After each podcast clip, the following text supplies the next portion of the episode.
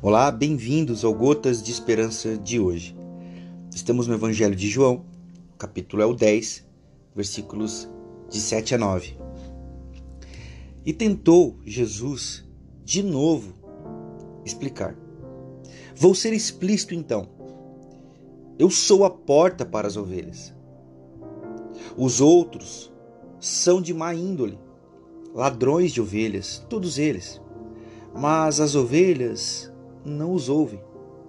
Eu sou a porta.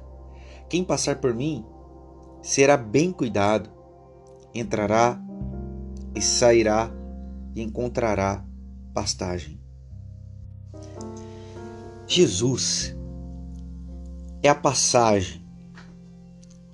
Seguindo para um lado, ele nos leva ao mundo externo, da criação, das realidades visíveis, de todas as coisas criadas, feitas com amor e com propósito. Jesus é a porta que nos leva ao mundo da realidade. E é por Jesus que nós vivemos a nossa realidade. E se nós vivemos essa realidade por Jesus, tudo que nós fazemos aqui é com liberdade, porque Jesus é a porta por onde a gente passou para esse novo mundo que ele inaugurou. Então nós temos essa liberdade em Jesus. Por isso que o apóstolo Paulo escreve: quer comais, quer bebais, quer façais qualquer coisa, façam para a glória de Deus, porque por a porta que é Jesus nós passamos e ele nos conduz em segurança. Seguindo para um outro lado, ele nos leva ao mundo interior da redenção, das realidades invisíveis da graça e da misericórdia que mantém todas as coisas unidas. Jesus é a porta para o lado de dentro.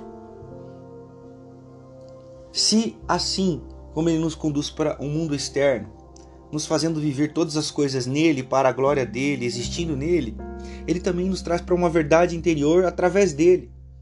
Essa verdade da graça, da misericórdia, do perdão, do acolhimento, da cura, da remissão dos pecados então, Jesus é essa porta, Jesus é a nossa chave hermenêutica. Jesus é o nosso o nosso lugar onde nós podemos encontrar essa liberdade para viver, para ser, para existir. O evangelho convida a todos nós no dia de hoje a olharmos para Jesus e vivermos neste mundo. Agora, sem medo, sem medo da alegria, sem medo da liberdade, sem medo da opressão do pecado, porque se por meio de um Adão todos pecaram e morreram, por meio de Jesus, o Adão que não pecou, nós somos livres e somos salvos para viver a vida neste mundo. E por meio de Jesus, que é a porta, nós também podemos examinarmos a nós mesmos, nós podemos orar no nosso quarto, nós podemos dentro de nós chorarmos, clamarmos, buscarmos socorro e Ele nos atenderá. Esse é o Evangelho de hoje para mim e para você. Jesus é a porta. Ele é a porta que nos conduz a pastos verdejantes e águas tranquilas. Até o próximo.